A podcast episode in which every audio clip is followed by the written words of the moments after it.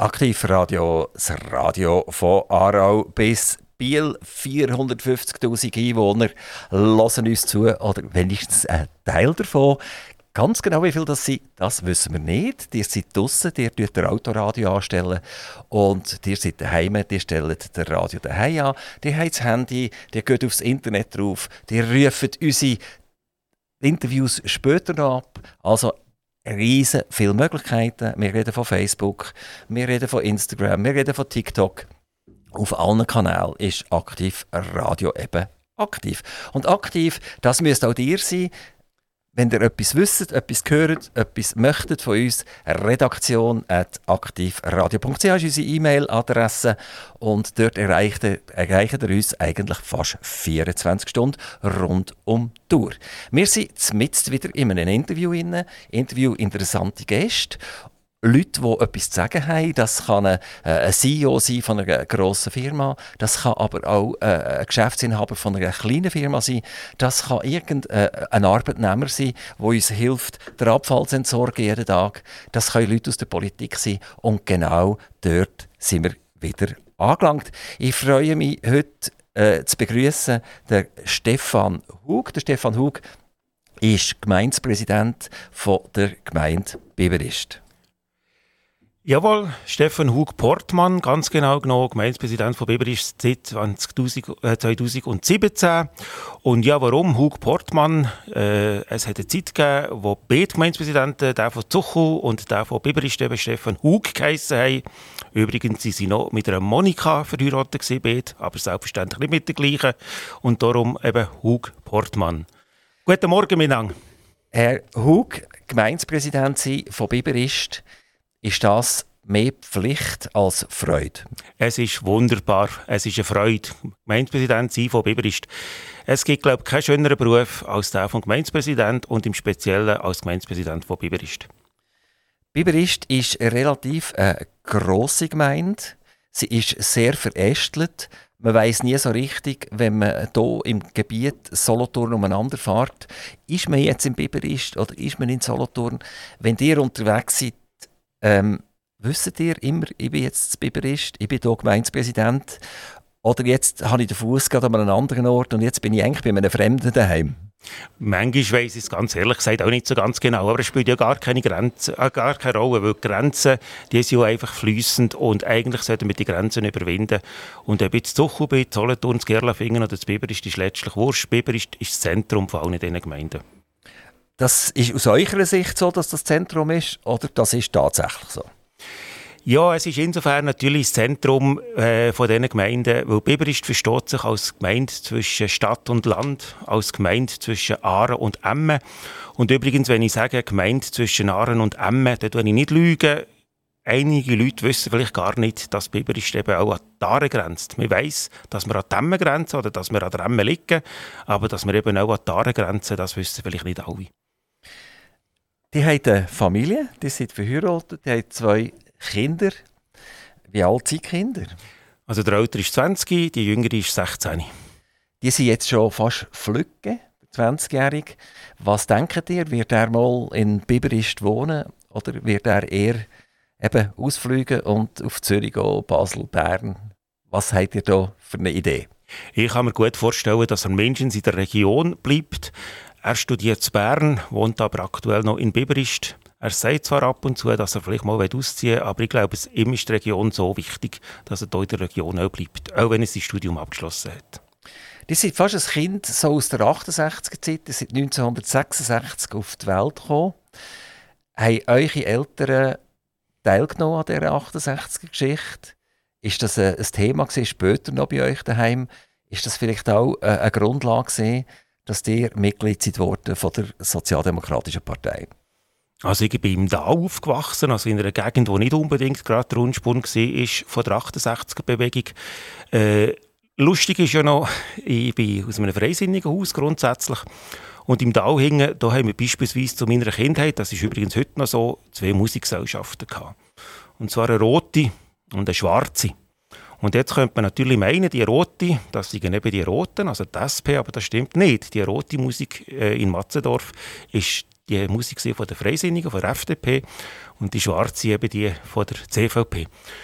Also 68er-Bewegung, die ist zwar schon ins Tal gekommen, aber das sind ganz Einzelne gewesen, die dieser 68er-Bewegung nachher also gegangen sind. Ich selber muss ganz ehrlich sagen, und auch meine Eltern, an uns ist das mehr oder weniger vorbeigegangen. Also die 68er-Zeit eher eine aufrührerische Zeit, in eurem Elternhaus eher nicht. Ähm, aber ihr seid trotzdem bei der Sozialdemokratie gelandet. Die haben gesagt, ihr habt eher ein bürgerliches Haus erlebt daheim. Was ist da äh, ausschlaggebend und wenn seid ihr äh, parteipolitisch aktiv geworden? Ich bin parteipolitisch aktiv geworden, als ich fort bin vom Elternhaus. Und zwar bin ich fort vom Elternhaus, als ich auf Solothurn Kanti bin. Ich bin mit 16 äh, ins Kosthaus gekommen, wie übrigens meine beiden Schwestern auch. Das war so ein bisschen die Familientradition, gewesen, dass wir eigentlich in Solothurn Kanti sind und ins Kosthaus, also Mädchen, oder meine Schwester ist ein Mädchenkosthaus, ich ins Gielenkosthaus. Und da bin ich eigentlich auch ein bisschen mit äh, Politik konfrontiert worden. Und für mich war eigentlich klar, gewesen, dass die SP meine äh, Ideen und meine Gefühle am meisten trifft. Und das ist heute noch so. Und wann ist denn das passiert? Also das Kosthaus, ich sehe parallel noch nicht ganz vom Kosthaus zur SP. ja, es war natürlich nicht das Kosthaus, das mich die SP gebracht hat, sondern es war mehr eigentlich die Stadt, die mich die SP gebracht hat. Vielleicht auch mein Umfeld, meine Kollegen, die ich mit äh, zusammen war, wo ich meine Freizeit verbracht habe. Aber selbstverständlich hat es vielleicht auch etwas damit zu tun gehabt, die SP ist tatsächlich im Tal hinten nicht wahnsinnig verbreitet gewesen. Und vielleicht hat es auch damit zu tun gehabt, dass ich etwas anderes wollte. Aber das andere, oder eben die SP, die ich hier gefunden habe in, in der Stadt und eben vor allem im Wasseramt, das ist für mich nicht einfach eine Rebellion gewesen gegen das bisherige und schon gar nicht gegen das Elternhaus, sondern es ist wirklich eine Auseinandersetzung mit den Ideen von verschiedenen Parteien und das hat mich schlussendlich in die SP gebracht. Was haben die Eltern dazu gemeint? Also wenn sie eher bürgerlich gestimmt waren, ist sie zur Sozialdemokratie gegangen, hat das äh, zu Konflikt geführt daheim? Nein, eigentlich ganz und gar nicht. Also ich kann glaube wirklich sagen, mein Vater war ein Liberaler gewesen, und zwar ein echter Liberaler. Er war Geschäftsmann gewesen.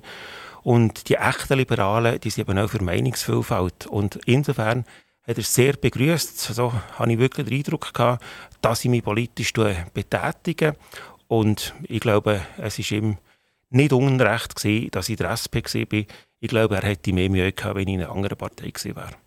Wenn jetzt umgekehrt euer Sohn würde Parteipolitik anstreben, er würde sich entscheiden, die Sozialdemokratie ist für mich nichts, die Grünen sind auch nichts. Die FDP ist so knapp bürgerlich genug oder würde vielleicht sogar noch zu einer anderen Partei gehen.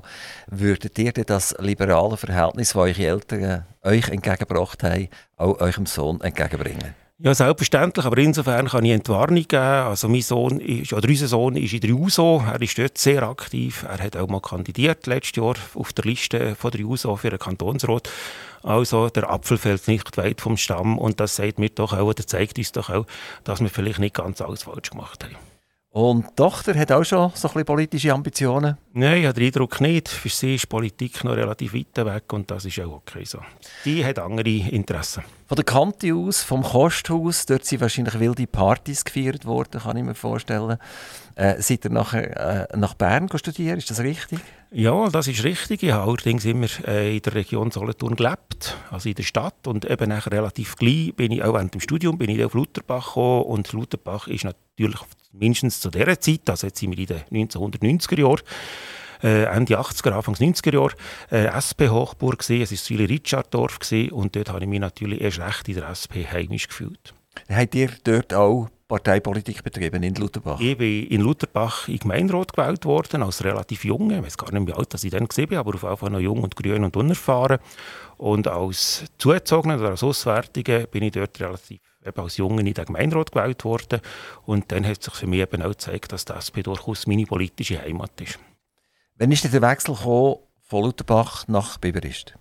Ja, wir sind zwischendrin mal noch auf Lohn gezogen. Sind Sie dort auch im Gemeinderat gesehen? Nein, dort bin ich nicht im Gemeinderat gesehen, dort bin ich im Kantonsrat gesehen. Also ich bin äh, zu Lutherbach im Kantonsrat gewählt worden, acht Jahre im Kantonsrat gesehen, die letzten vier Jahre, also äh, von diesen acht Jahren in Lohn gewohnt. Und dann sind wir, meine Frau ist übrigens auch im Kantonsrat gesehen. Und dann sind wir von Lohn auf Biberisch gezogen, das war 2005 gewesen. Und dann sind wir beide abgewählt worden. Abgewählt worden, also aus dem Kantonsrat raus? Aus dem Kantonsrat raus abgewählt worden. Was ist passiert? Es war die Zeit, gewesen, erstens, wo man den Kantonsrat von 144 auf 100 verkleinert hat. Zweitens war es tatsächlich so, gewesen, wir sind ganz frisch auf Biberist gekommen, beide. Uns hat man nicht so gekannt. Das ist für mich auch eine Interpretation. Und eben die Verkleinerung auf der anderen Seite hat dazu geführt, dass wir sie abgewählt wurden. Übrigens zusammen oder auch mit anderen prominenten Kantonsräten, also beispielsweise die beiden leichten Brüder, FDP, die beide im Kantonsrat waren. Und vielleicht hat die Bevölkerung auch das Gefühl gehabt, was will da ein Ehepaar im Kantonsrat, die sollen doch lieber daheim schauen. Biberist hat euch nicht mehr gewählt in Kantonsrat Das heisst, der Kanton hat euch eigentlich nicht mehr gewählt in Kantonsrat ähm, Ist das sehr schmerzlich gewesen? Ja, ein Abbau ist immer ein bisschen schmerzlich. Auf der anderen Seite ist mir eigentlich auch klar gewesen, jetzt habe ich wieder ein bisschen mehr Zeit für die Familie, mehr Zeit für mich selber. Und ich muss ganz ehrlich sagen, 2005 habe ich eigentlich das Gefühl, meine politische Karriere sei beendet. Das hat mich äh, ein paar Stunden oder vielleicht einen Tag lang ein bisschen geschmerzt. Und dann habe ich wieder vorgeschaut, haben beide wieder vorgeschaut. Die sind ja nachher gleich Gemeindepräsident geworden von Biberist. Also das Enfant Politik ist immer noch aktiv gewesen. Und äh, die hätten ja können 2005 sagen, jetzt schmeißen wir den Battle überall her. Ich wollte eigentlich mit Politik überhaupt nichts mehr zu tun haben. Also ich glaube, ich bin ein politischer Mensch. Ich habe den Eindruck, dass jeder Mensch eigentlich politisch ist. Wenn man lebt, ist man politisch. Mindestens muss man sich mit gewissen äh, politischen Ideen auseinandersetzen. Und ich bin eigentlich wieder in die Politik gekommen, 2017, wie die Jungfrau zum Kind, könnte ich fast sagen. Ich war 2013 der erste Verwaltungsleiter in Biberist, also der Verwaltungsdirektor, wenn man so will, der für die ganze Verwaltung verantwortlich war. Mein damaliger Chef war Martin Blaser, FDP-Gemeindepräsident. Und irgendwann ist Martin Blaser zu mir gekommen und hat gesagt, er höre auf. Es war nachvollziehbar, er war kurz vor der Pension. Und ich habe gesagt, Martin, komm, mach doch noch weiter, wir sind zusammen so ein gutes Team. Wir würden gerne noch als Verwaltungsleiter mit dir zusammen weiterhin äh, die Gemeinde äh, führen. Und ja, er ist aber dann tatsächlich 2017 äh, hat er aufgehört, nicht mehr kandidiert, äh, hat sie frühzeitig äh, Ruhestand eigentlich genossen. Und dann bin ich vor der Frage gestanden, wie geht es weiter? Und es war nicht zuletzt auch der Martin Blaser, der gefunden hat, du doch selber kandidieren. Und das habe ich mir überlegt. Also eine weitere Gemeinde, wo die FDP im Präsidium verloren hat, damals, zur SP. Wir haben das jetzt erlebt bei weiteren Gemeinden, die zuletzt bei der Stadt Solothurn, wo nach 27 oder 28 Jahren Kurt Flori und äh, Freisinnige Partei das Amt verloren hat an die SP.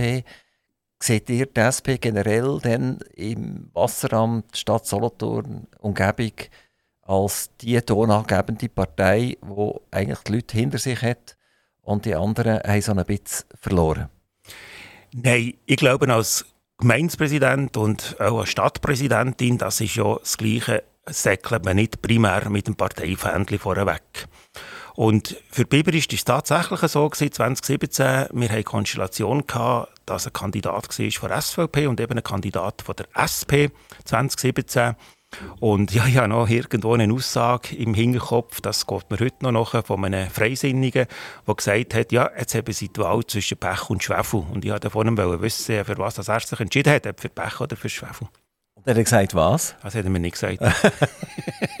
und warum hat die FDP niemand mehr aufgestellt? Das wäre ja natürlich gewesen. Ja, das kann ich, weiss ich ehrlich gesagt auch nicht. Das ist halt manchmal so, oder je nach Konstellation ist gerade keine Person da, die das machen kann. Und man muss ehrlicherweise halt schon sagen, ich hätte das vor 2017 auf gar keinen Fall auch, wollen. Äh, auch nicht wollen. Aufgrund von der familiären Situation. Äh, 2017 waren unsere Kinder schon ein bisschen grösser. Als die Kinder kleiner waren, hatte ich mit meiner Frau zusammen wirklich ein partnerschaftliches Modell gehabt, in dem Sinn, dass beide von uns Teilzeit gearbeitet haben und beide von uns eben für in der restlichen Zeit eben auch zu den Kindern und zu der Familie geschaut haben. Und das Gemeindepräsidium, jetzt von Biberist wie von anderen Gemeinden auch, ist einfach ein Job, wo man äh, nicht gerade rund um die Uhr, aber eben doch sehr stark beansprucht. Und dann ist es sicher vorteilhaft, wenn die Kinder schon grösser sind. Das ist ein 100%-Pensum? Das ist ein 100%-Pensum, das ist ein Vollamt. Und ich sage natürlich gern, Gemeindepräsident ist man 24 Stunden, 365 Tage. Das heisst nicht selbstverständlich, dass ich immer am Arbeiten bin, keine Ferien habe oder ein Wochenende habe. Aber es ist eben nicht einfach eine Arbeit, wo man am Morgen ins Büro kommt und so heimgeht, sondern man ist eigentlich ständig äh, als Gemeindepräsident dran. Die hat wie Zuchwil, glaube ich, zwischen 9.000 und 10'000 Einwohner irgendwann pendelt er so. Und man sagt, ab 10'000 Einwohner äh, sollte man sich Stadt nennen. Hat er Angst vor dem, dass man plötzlich sagt, äh, die sind nicht der Gemeindepräsident, sondern die sind der Stadtpräsident? Ich glaube, Biberist wird nie eine Stadt. Und ich bin auch froh, dass Biberist nie eine Stadt wird. Und da rede ich jetzt nicht primär von den Einwohnerinnen und Einwohnern, sondern rede ich eigentlich mehr vom, vom Umgang miteinander. Wir sind sehr stolz darauf, dass Biberist ein Dorf ist und Biberist auch ein Dorf bleibt, auch bei mittlerweile 9300 Einwohnerinnen und Einwohnern. Wir kennen Ang noch, wir grüßen Ang auf der Straße und wir haben übrigens in Biberist 70, mehr als 70 Vereine. Also wir haben ein sehr intaktes äh, Dorfleben, würde ich sagen. Und wenn wir jemals 10'000 Einwohner werden sein, was ich nicht davon ausgehe, dass das in der nächsten Zeit wird der Fall sein, bleiben wir trotzdem ein Dorf oder eben eine Gemeinde und der Gemeindepräsident, der früher Rahmen geheissen hat, bleibt eben Gemeindepräsident und wird nicht zum Stadtpräsident. Also die Zuwanderung in der Schweiz ist ja eigentlich eklatant, ist gross. Wenn man bei News auf äh, Gemeindeseiten geht, im Web bei Biberist, prangen zoberst oben vor allem anderen eine Ukraine-Fahne. Und äh, da gibt es ja ganz viele Leute, die sagen, erstens, warum werden Flüchtlinge kategorisiert, A, B und C, oder? Es gibt die, die netten Flüchtlinge und die weniger netten Flüchtlinge. Und warum hat die Ukraine eine eigene Fahne auf der Biberist-Webseite? Warum mhm. hat das Eritrea nicht? Ja. Warum hat das Syrien nicht? Etc.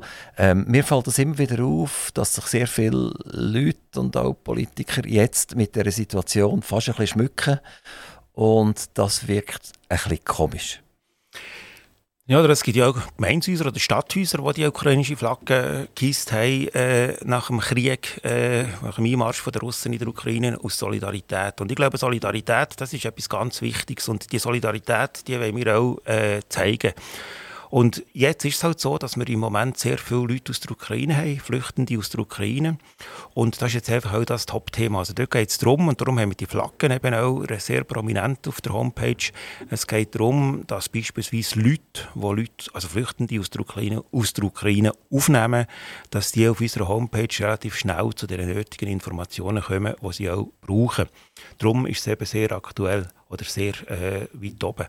Sanger ist natürlich tatsächlich so, oder? Äh, ich kann nachvollziehen, dass Flüchtlinge aus Eritrea, aus Afghanistan oder aus Syrien äh, ein bisschen verwundert in der, äh, das zur Kenntnis nehmen, dass eben Flüchtende aus der Ukraine bis vor kurzem gratis können Zug fahren, relativ schnell eine Arbeitsbewilligung bekommen haben und können arbeiten und dass das zu gewissen Fragezeichen führt bei anderen Flüchtenden, das kann ich nachvollziehen. Und ich glaube, da müssen wir auch aufpassen, dass wir aus dieser, dieser Solidaritätswelle, die wir im Moment spüren gegenüber den Leuten von der Ukraine, dass das nicht plötzlich ins Negative kippt. Biberist ist eine Gemeinde, die sich in ganz viele verschiedene, so äh, fast Quartiere unterteilt. Auf, auf der Webseite findet man das. Das fängt mit Unterbiberist und Oberbiberist an. Das scheint es immer noch zu geben. Oder? Früher war die Dorfteil echt Trend. Gewesen, und heute redet vermutlich niemand mehr von Unterbiberist und Oberbiberist. Ja, eben, ich als Nicht-Biberist, ich bin eben nicht in Biberist äh, aufgewachsen, habe ich die, ich sage jetzt mal, die alten Zeiten vielleicht weniger äh, erlebt. Heute ist es so, dass es durchaus noch Leute gibt, oder, die sagen, ich komme von Unterbiberist, ich komme von Oberbiberist, oder ich komme vom Grüt oder Schöngrün oder eben wie auch immer. Und das ist natürlich ein bisschen schon so. Biberist als Dorf oder als Gemeinde, wie wir es heute kennen, das ist natürlich historisch eigentlich aus verschiedenen Dörfern oder eben aus verschiedenen Quartieren entstanden. Und das ist vielleicht auch ein der Grund, warum dass wir im Moment immer noch politisch eigentlich auch dafür schauen, dass wir unser Dorfzentrum oder eben unser Zentrum ein bisschen können, können aufwerten können. Also, dass die verschiedenen Dörfer, frühere Dörfer oder eben heutige Quartiere, dass die ein bisschen zusammenwachsen. Es gibt ganz viele Teile, wo man eben der Meinung ist, die gehören nicht zu Biberist, zum Beispiel der Bleichenberg, oder wenn man von Bleichenberg gehört jetzt in der solothurnischen Region, dann denkt man eher an Zuchwil. Aha, dort wohnen die, wo, es ein bisschen besser geht, von Zuchel. Aber das ist ja nicht der Fall. Ein grosser Teil vom Bleichenberg ist, äh, ist Biberist. Und unter anderem, auch interessanterweise, das Schlössli gehört auch zur Gemeinde Biberist. Ja, das ist genau was ich sagen oder? Unser kultureller Hotspot oder der Leuchtturm, könnte man dem auch sagen, das ist Schlössli vor der Bleichenberg, ganz eindeutig auf Biberstürboden, auch wenn sie Post von Zuchu überkommen, aber das hat andere Gründe. Also der Bleichenberg gehört ganz klar äh, zu Biberist und äh, ich glaube auch, oder, dass es auch hier am Schluss nicht so entscheidend ist, ob das jetzt Biber ist oder Zuchu oder Gerlafingen oder, was auch, oder Solothurn oder was auch immer ist. Wichtig ist, dass wir als Region wahrgenommen werden und auch als Region gegenseitig äh, unterstützen. Die, die sind, äh, glaube Präsident von der, von der von Moll Stiftung, das äh, Schlössli führt. Äh, es ist eine, eine, Diskussion im Gang, Baurecht etc. Was soll überhaupt passieren? Wie soll das weitergehen? Wer hat welche Recht an, der, an Schlössli? Äh, wer ist der Manager von dem Schlössli? Was könnt ihr uns hier aktuell mitteilen? Mhm. Also es ist die Moos-Fluri-Stiftung, die das Schlössli hat. Und zwar ist die Moos-Fluri-Stiftung, wie es der Name sagt, eine Stiftung, die äh, vor allem, also eigentlich Bilder, und zwar eine sehr wertvolle Bildersammlung von der Familie Moos-Fluri verwalten. Und der Auftrag von der Stiftung ist, die Bilder integral zu erhalten und von Zeit zu Zeit der Bevölkerung zugänglich zu machen. Jetzt ist es so, eben, dass 1968, und jetzt sind wir eben wirklich 1968, wo die Stiftung ist gegründet wurde, gleichzeitig eigentlich auch das Schlössli in einem Zustand war, der sehr schlecht war. Es hat im Kanton gehört und dann sind ein paar äh, innovative Bibelsterinnen und Bibester auf die Idee gekommen, dass man das eigentlich miteinander verbinden könnte. Also einerseits die Bildersammlung und andererseits Schlössli. Und das Schlössli eben aufbauen dass man dort eben auch die Bilder dann ausstellen und zeigen Und mit ganz Haufen Fronarbeit, mit ganz viel äh, Unterstützung auch von der Bevölkerung, aber auch von der Wirtschaft, auch Geld übrigens, hat man das Schlössli aufgebaut und dann hat der Kanton das Schlössli eben im Baurecht der Moosfluri-Stiftung abgegeben. Und so ist das eigentlich zusammengemergert worden oder ist es eben äh, zu einer Heirat gekommen zwischen der Moosfluri-Stiftung und dem Schlössli. Und was ist die Zukunft? Die Zukunft von dem Schlössli gehe ich davon aus, oder, die wird nicht wesentlich anders sein als heute. Äh, wir haben einfach festgestellt, oder, dass der Unterhalt von dem Schlössli doch relativ eine kostspielige Sache ist. Es stehen auch in den nächsten Jahren grosse Investitionen an und die Stiftung ist schlicht und einfach nicht in der Lage, die Investitionen zu, äh, finanziell zu tragen. Und die Gemeinde hat in den letzten Jahren immer wieder natürlich auch Geld in den Unterhalt von dem Schlössli investiert. Und letztes Jahr, also was ums Budget 22 gegangen ist, hat der Gemeinderat gefunden, wir investieren hier Geld investieren in ein Gebäude oder eben in ein Schlössli, das uns gar nicht gehört, also quasi in eine privatrechtliche äh, Institution und hat eigentlich die Unterstützung gekürzt oder äh, ja, sehr stark gekürzt. Und das hat nachher dazu geführt, dass wir mit der Stiftung zusammen haben geschaut, oder wie es weitergehen und eben ein Weg wäre, dass das Baurecht anstatt der, über die Stiftung in die Gemeinde übertragen wird, es gibt aber auch einen anderen Weg, beispielsweise, dass man im Rahmen von einer Leistungsvereinbarung macht, festlegt, welche Erwartungen hat die Gemeinde äh, an die Stiftung und umgekehrt. Es wird uns noch ein bisschen beschäftigen. Es wäre schade, es würde einen Streit geben. Kann es das sein, dass das ein bisschen ausartet, die ganze Sache? Dass die Meinungen unterschiedlich sind? Und dass man sagt, ja, die hat Kürzungen vollzogen eigentlich mit der Idee, die Stiftung ein bisschen auszublüten. Nein, also von dem gehe ich wirklich nicht aus. Und wenn wir das im Gemeinderat offen diskutiert haben, übrigens im Schlössli, da ist eine Gemeinderatssitzung, die im Schlössli, Schlössli stattgefunden hat, sind alle einhellig der Meinung gewesen, dass es ganz wichtig ist, dass wir das Schlössli so integral erhalten mit dem Programm und mit dem Angebot, das Schlössli heute hat. Also alle gehen und wollen eigentlich das Beste für das Schlössli. Und darum gehe ich nicht davon aus, dass es hier einen Streit gibt äh, wo schlussendlich allen Beteiligten wird schaden. Wir haben vor kurzem über eine Steuersituation, eine neue Steuersituation abgestimmt im Kanton. Es war die Initiative, gewesen, jetzt sind wir dran. Und die Gemeinden haben sich ja mehrheitlich stark gegen die Initiative geäußert und haben auch versucht, die Bevölkerung zu sensibilisieren, dass sie ein klares Nein einleitet.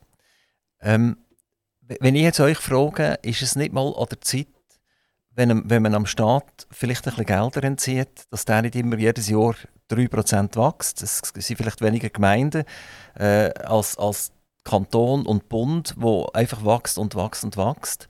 und wir Bürger eigentlich schon lange nicht mehr durchblicken. Das ist eine Frage, die ich eigentlich allen Gemeindepräsidenten gestellt habe, die ich durfte am Mikrofon empfangen Wir haben eine Art das Gefühl als Bürger, wir blicken nicht mehr so recht durch, wo wird eigentlich unser Franken, wo wir versteuern, tatsächlich und wie sinnvoll wird er eingesetzt. Wir werden sicher nicht mehr ein Wachstum, ein permanentes Wachstum vom Staat. Wir haben seit 20 Jahren eine Wirtschaftsleistung, die relativ moderat nur gewachsen ist oder ähnlich geblieben ist. Wir pendeln irgend zwischen 650 und 750 Milliarden Bruttosozialprodukte in der Schweiz und der Staat ist in dieser Zeit gewachsen ohne Ende. Jetzt kommt so eine Initiative, Gemeinden stehen Kopf und es ist auch tatsächlich abgelehnt worden. Der Gegenvorschlag ist angenommen worden, relativ knapp.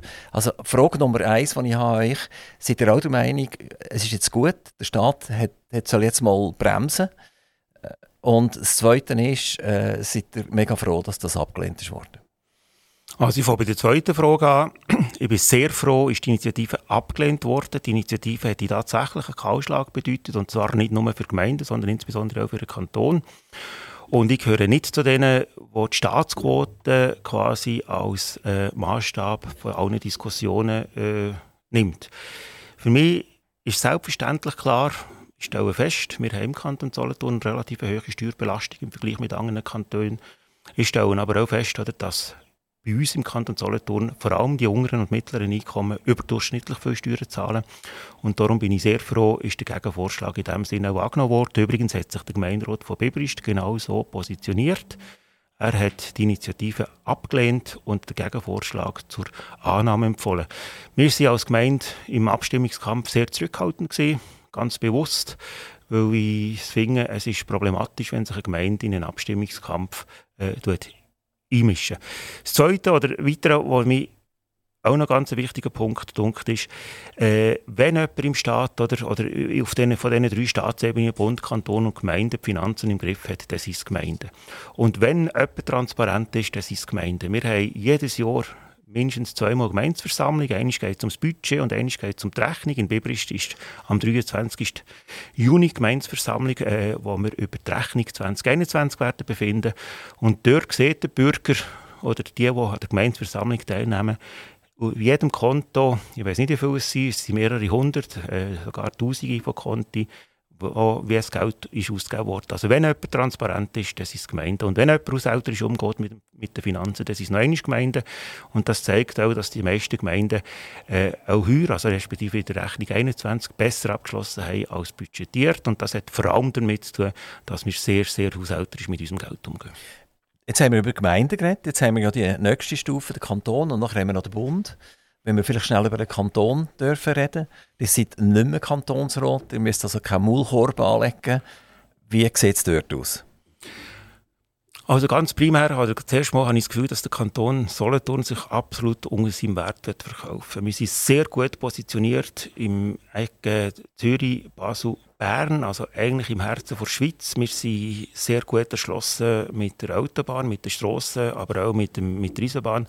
Also eigentlich haben wir sehr gute Ausgangslage. Wir haben wunderbare Naherholungsgebiete, wir haben sehr hohe Lebensqualität und dort wird sich der Kanton Solothurn manchmal leider unter seinem Wert verkaufen. Auf der anderen Seite, das müssen wir natürlich auch sehen, der Kanton Solothurn ist historisch gesehen sehr stark industrieprägt. Das hat in der Geschichte eigentlich zu sehr großem Wohlstand geführt von dem Kanton. Und mit der äh, Strukturanpassungen, mit dem Verschwinden von der Industrie und insbesondere von gewissen Grossindustrien ist natürlich der Kanton Solothurn eben auch ein bisschen weit in Schwierigkeiten gekommen. Aber wir müssen schauen und ich glaube, wir dürfen unseren Kanton noch ein bisschen besser verkaufen. Und wir haben es ja vorher übrigens von den Steuern gehabt.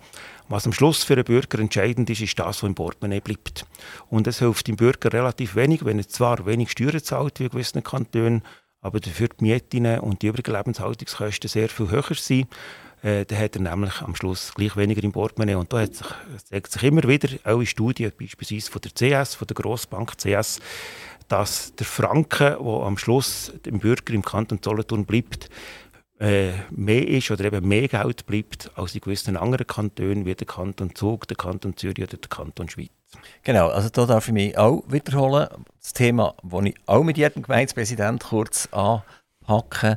Das sind die knapp 500 Millionen, die wir fremd bekommen. Also man, man, schimpft dann nachher über den Zug und sagt, ja, dort zahlen sie hohe Mieten etc. Und äh, am Bürger in Solothurn bleibt mehr im Sack. Und gleichzeitig holen wir 500 Millionen, genau von denen, wo wir darüber schimpfen. Zürich, Zug, Schweiz etc. Also äh, das ist nicht ganz fair, oder? Also, ich habe jetzt überhaupt nicht über den Kanton Zug oder über den Kanton Schweiz oder über den Kanton Zürich geschumpft. Im Gegenteil, oder?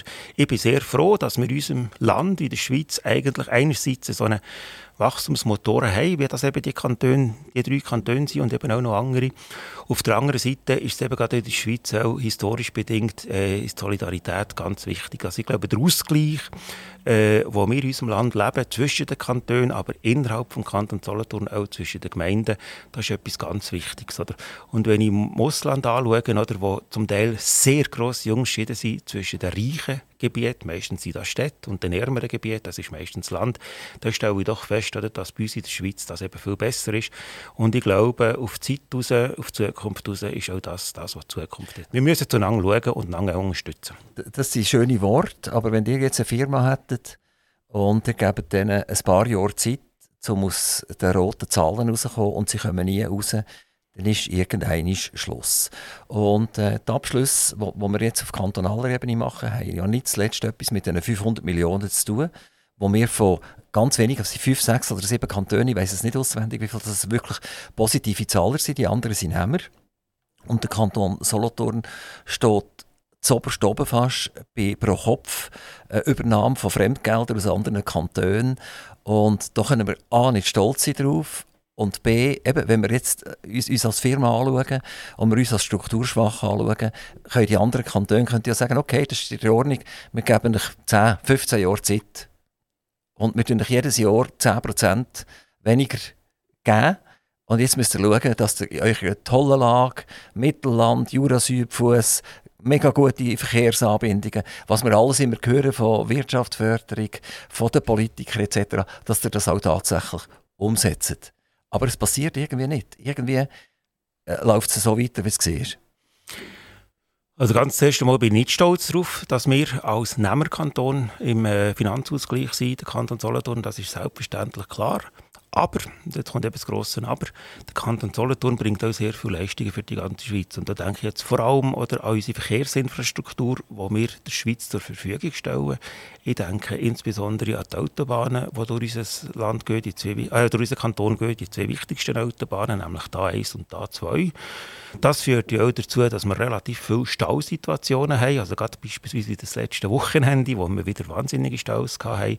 Das hat wiederum einen Impact auf uns selber auch. Also wenn unsere Strassen verstopft sind, äh, dann können auch wir selber äh, kommen nicht vorwärts. Also insofern bringen wir da sehr wohl selbstverständlich eben auch Leistungen für die ganze Schweiz. Und nochmal, ich muss mich wiederholen, ich glaube, dass ein Land äh, zusammensteht und die unterschiedlichen äh, wirtschaftlichen Potenzen oder eben die unterschiedlichen wirtschaftlichen Voraussetzungen und auch Möglichkeiten, dass man dann gegenseitig unterstützt und schaut, das ist äh, erstens mal ein urschweizerisches Prinzip und zweitens natürlich eben auch eine Voraussetzung, damit Demokratie funktioniert.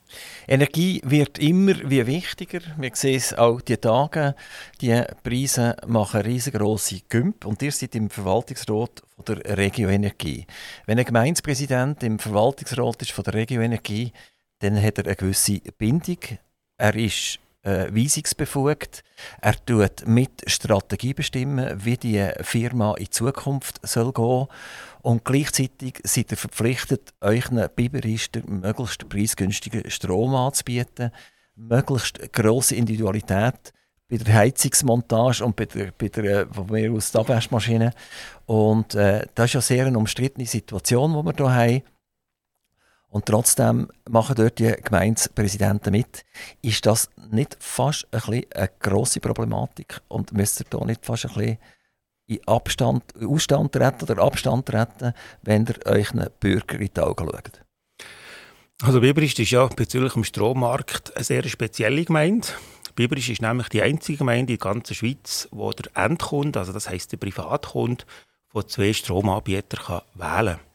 Und keiner von diesen zwei Stromanbietern ist eben die Regioenergie, sondern das ist die ehemalige AEK, heute BKW einerseits und andererseits die Elektrizitätsversorgung Biberist EVB. Also das ist das Werk von der Gemeinde Biberist. Also insofern habe ich als Verwaltungsrat von der Regioenergie, wenn es um die Strompreise geht in Biberist, überhaupt keinen Einfluss. Und das ist mir auch ganz wichtig, oder? Und darum kann ich das Mandat, das ich habe bei der Regioenergie, eben auch völlig unabhängig wahrnehmen und es gibt nie eine Interessenskollision äh, zu meiner Gemeinde Biberist.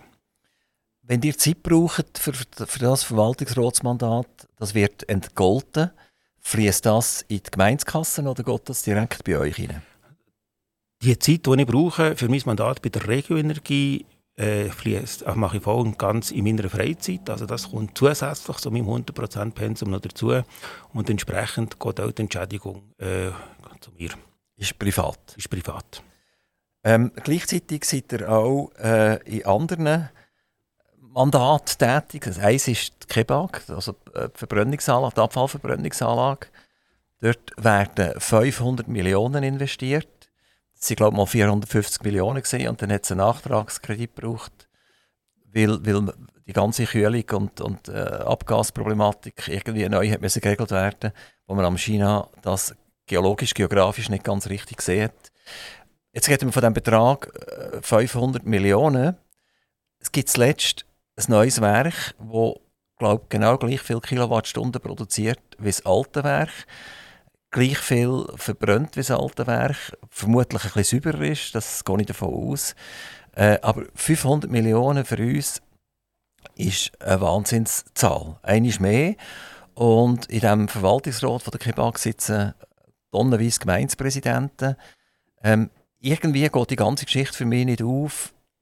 Warum ist das so gestört teuer, die Kebab? Warum kostet das 500 Millionen? Hat man eine Sanierung, eine klassische Sanierung nicht können machen Und äh, drittens, wieso ist man nachher bei den Kilowattstunden nicht auf? Und viertens, äh, die Kebab funktioniert nur mit Fremdabfall. Das heißt, aus den anderen Kantonen muss Abfall zugeführt werden. In Zukunft wird dann plötzlich der Abfall nicht mehr kosten, sondern ich komme noch Geld dafür, weil die äh, Lieferanten, wenn der Kebab so viel Fernwärme und Energie müssen abliefern zwangsläufig, dass sie eigentlich gar nicht mehr genug Abfall haben. je mehr dass wir trennen und je mehr dass wir äh, schauen zu, zu unserer Umwelt, je weniger Abfall gibt es auch. So, das sind ganz, ganz viele Fragen gesehen miteinander. Jetzt dürft ihr gerne eine Tour d'Horizon über Kebab machen. Also, es waren wirklich ganz viele Fragen, die, hier, äh, die ihr angesprochen habt, Herr Sauser. Also, ob man die Kebab besser sanieren als neu bauen, das äh, kann ich jetzt im Nachhinein nicht mehr, nicht mehr beurteilen. Ich bin dann in, den Verwaltungsrat gekommen, wo der Entscheid eigentlich schon gefallen ist.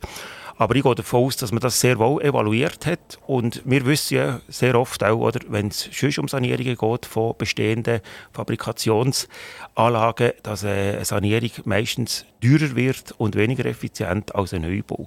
Die Kebab ist schlicht und einfach End of Life. Also die Kebab ist äh, seit, ich weiß nicht einmal genau seit wann, aber seit sehr langer Zeit eigentlich im, äh, funktioniert die gut.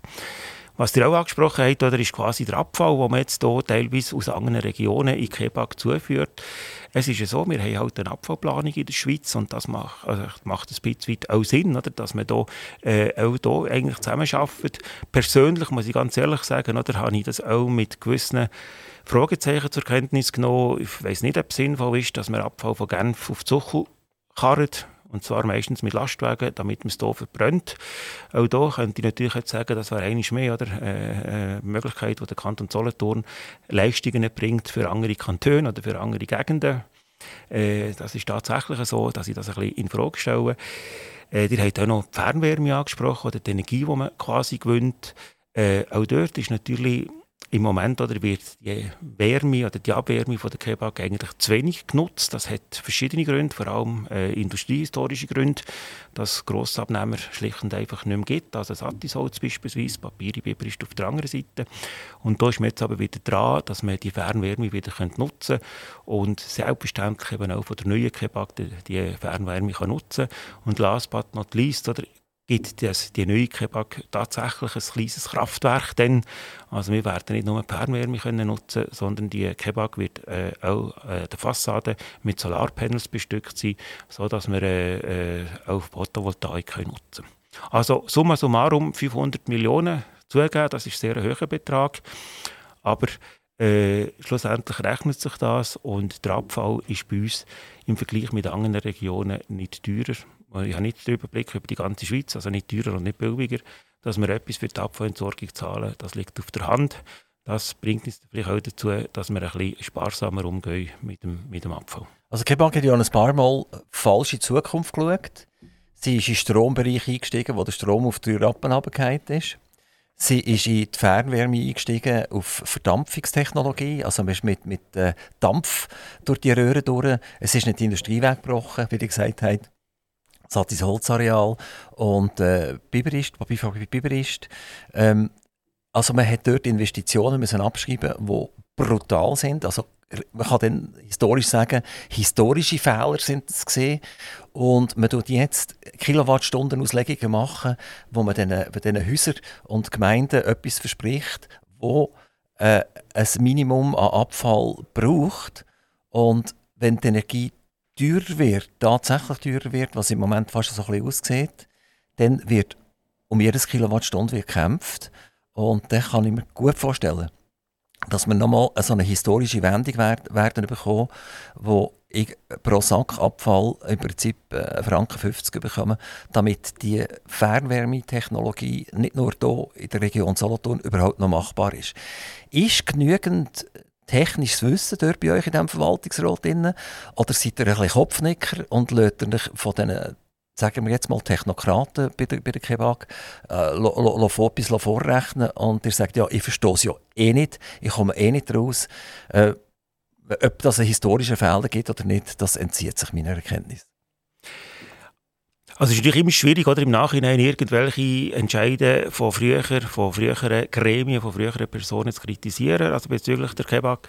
Äh, es ist tatsächlich so, dass die Solothurner Industrie, oder vor allem namhafte Solothurner Industriebetriebe, halt äh, es heute nicht mehr gibt, was es früher gegeben hat. Übrigens, äh, die Wärme oder, von der Kebab, das ist eigentlich von der äh, damaligen AEK einerseits und eben andererseits von der Regioenergie äh, vertrieben worden, das Fernwärmenetz. Äh, Innerhalb des Verwaltungsrats der KEBAG da hat es sehr viel Wissen diesbezüglich. Dort ist es immer so, dass man nicht selbstverständlich durch die Fachleute, seien das interne oder eben auch externe Fachleute, Leute die verschiedenen Szenarien vorzeigen, berechnen. Aber es gibt genügend kritische Geister, die das auch hinterfragen. Und selbstverständlich muss man ja, wenn man auf die Zukunft plant, immer mit gewissen Annahmen arbeiten. Das ist halt so. Und ob sich dann die Annahmen bewahrheiten oder nicht, das wird sich am Schluss erst, äh, eben erst dann zeigen, wenn man, wenn man äh, in der Zukunft raus. Ich bin überzeugt, oder, dass die Energie künftig eher teurer wird und nicht günstiger wird. Und zwar der Strom wie Wärmeenergie, die Wärmeerzeugung. Und dass aus diesem Grund sicher der Entscheid, der der Kebab jetzt in die Zukunft zu investieren, Strom zu produzieren, aber eben auch Fernwärme zu produzieren, sehr äh, wichtiger Entscheid ist und nicht zuletzt auch ein ganz wichtiger Beitrag ist zur Energiestrategie 2050. Das ist mir völlig klar, oder? Das heißt, wenn die Energie teurer wird, dann können sie auch mehr verlangen dafür und dann können sie mehr Geld über. Aber letztendlich, ist, wo der liebe Gott die Welt erschaffen hat und die ersten Physikbücher auf, auf, auf die Welt gekommen sind ebenfalls, oder? ist drinnen gestanden, Energie ist konstant, oder? Und äh, kommt nicht und geht nicht. Und jetzt braucht ihr den Abfall einfach dazu. Oder? Wenn ihr keinen Abfall könnt verbrennen könnt, dann gibt es eine Katastrophe. Dann müsst ihr Öl zuführen oder Gas zuführen oder irgendetwas, um schlichtweg zu verhindern, dass in diesen zwangsangeschlossenen Häusern die Wärme nicht ausgeht. Oder? Selbstverständlich, oder? Das ist schon so. Wir brauchen eine gewisse Menge Abfall, die wir müssen verbrennen können, damit wir auch die, die Wärme können liefern können.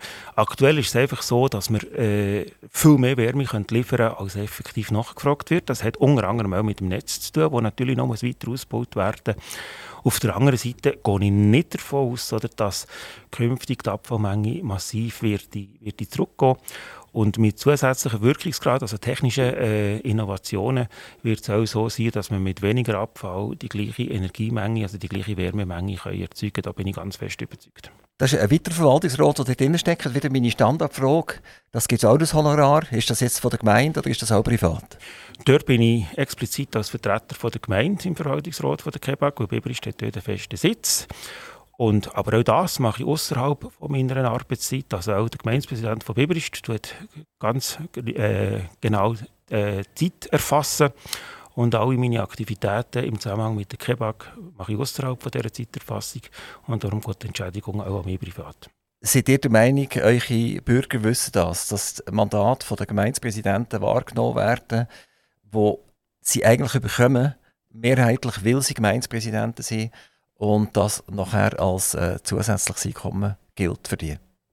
Ob sie das wissen oder nicht wissen, das weiß ich nicht. Ist da voll und ganz dazu. Auch diesbezüglich oder, haben wir absolute Transparenz. Und nochmal, äh, das ist außerhalb von meinem normalen Arbeitspensum, das ich übrigens fein säuberlich mal berechnet habe äh, in meiner ersten Amtsperiode, weil dann das SAP das Gefühl hatte, ich habe offen, sich Hunger beschäftigt.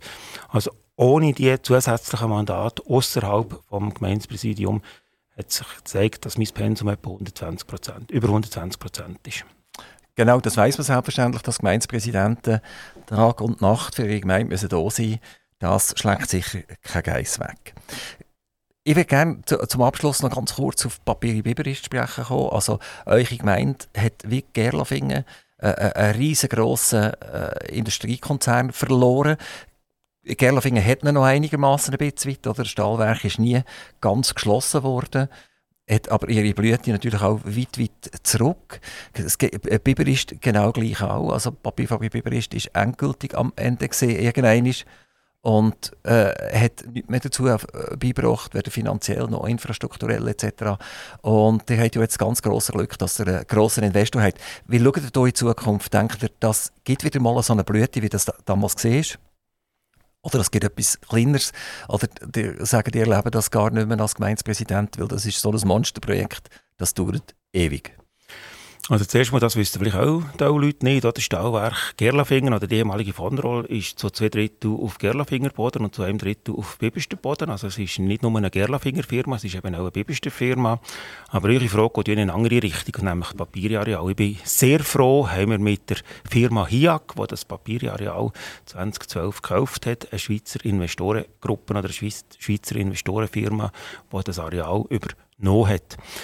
Äh, da haben wir jetzt gerade in den letzten Monaten im Gemeinderat den äh, Teilzonenplan verabschiedet von dem Areal und andenkt ist, dass dort künftig eben eine multifunktionale Nutzung wird möglich sein. Multifunktional, das heißt, einerseits wird ein grosser Teil weiterhin als Arbeitsplatzzone äh, gebraucht werden, also jetzt sollen Arbeitsplätze geschaffen werden, Firmen hergezogen werden. Zweitens haben wir einen kleineren Teil, wo wir als Wohnzone ausgeschieden haben, insbesondere gegen Bahnhof führen und gegen Dämme. Und wir haben einen dritten Teil, der so ein als Mischnutzung gebraucht wird, also insbesondere eben auch für kulturelle Aktivitäten. Äh, das ist ein Mas dem zugrunde steht der Masterplan von 20 2013, also wo eben die Halter das übernommen hat, äh, die Planung gemacht hat. Und der Masterplan ist auf 20 Jahre ausgelegt, also bis 2033. Und das bringt es halt so mit sich, dass das eben wirklich Zeit braucht. Und wir haben jetzt mit der Ansiedlung von der Librec oder äh, auf, auf dem Papirareal die Firma Librec, die sich dort niederlässt und ein Start-up wo Elektroauto-Batterien recyceln und die Komponenten zerlegen und wieder in den Prozess äh, integrieren. Was ist die Idee von dem Areal? Hat man dort mal 500 Mitarbeiter, hat man 10'000 Mitarbeiter? Was ist die strukturelle Entwicklung und wo geht die her? Also die Idee ist tatsächlich, dass wir dort künftig Firmen haben mit zusammen mehrere hundert Mitarbeitenden.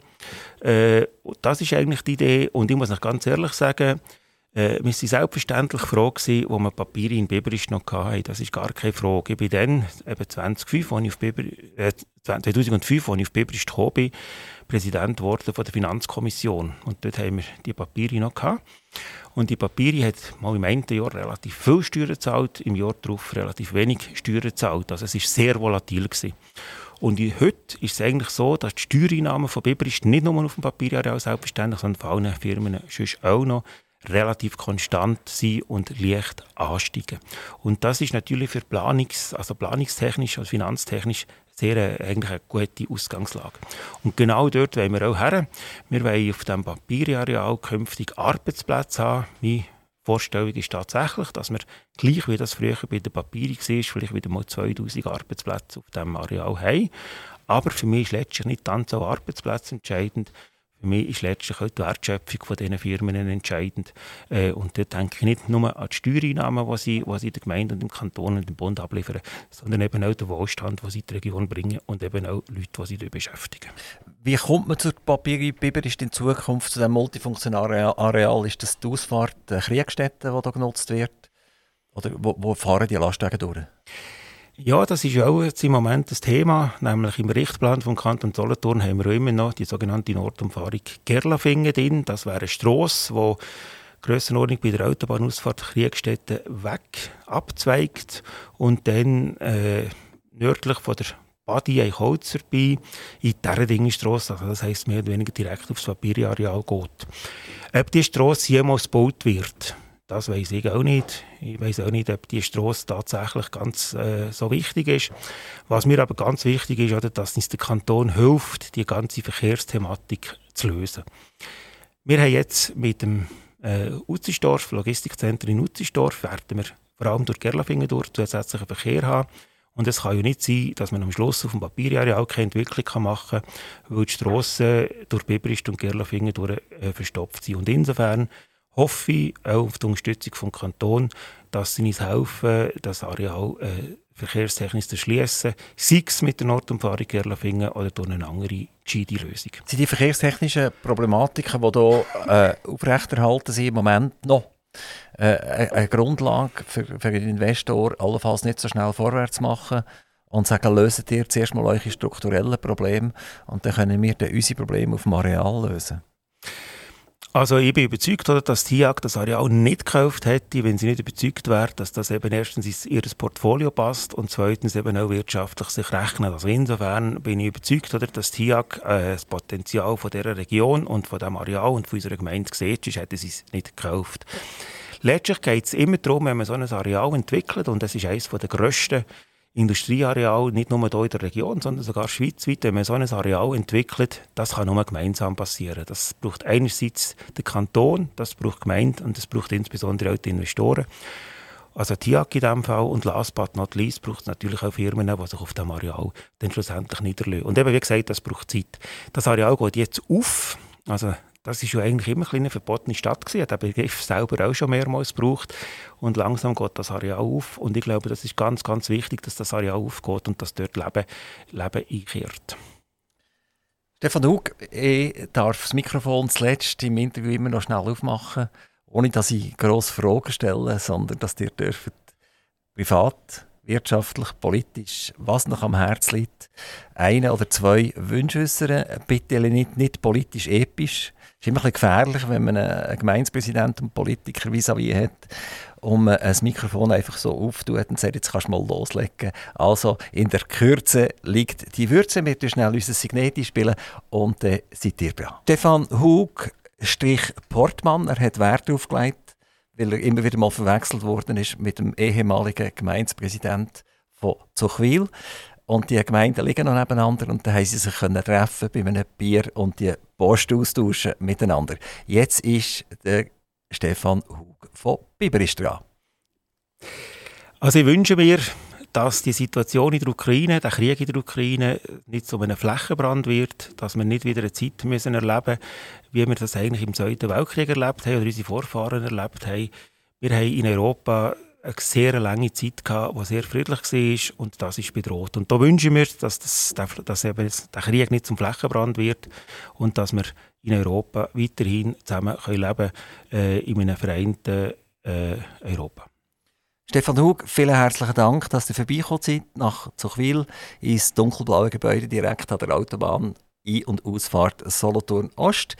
Äh, wir freuen uns immer, wenn Leute Rede und Antwort stehen und wir wollen auch schauen, dass möglichst viel positive Information rauskommt. Und ich glaube, das habt ihr geschafft, Herr Hug. Vielen, vielen herzlichen Dank. Liebe Grüße nach Biberist. Liebe Grüße an alle Bewohner in Biberist. Das war es mit dem Stefan Hug.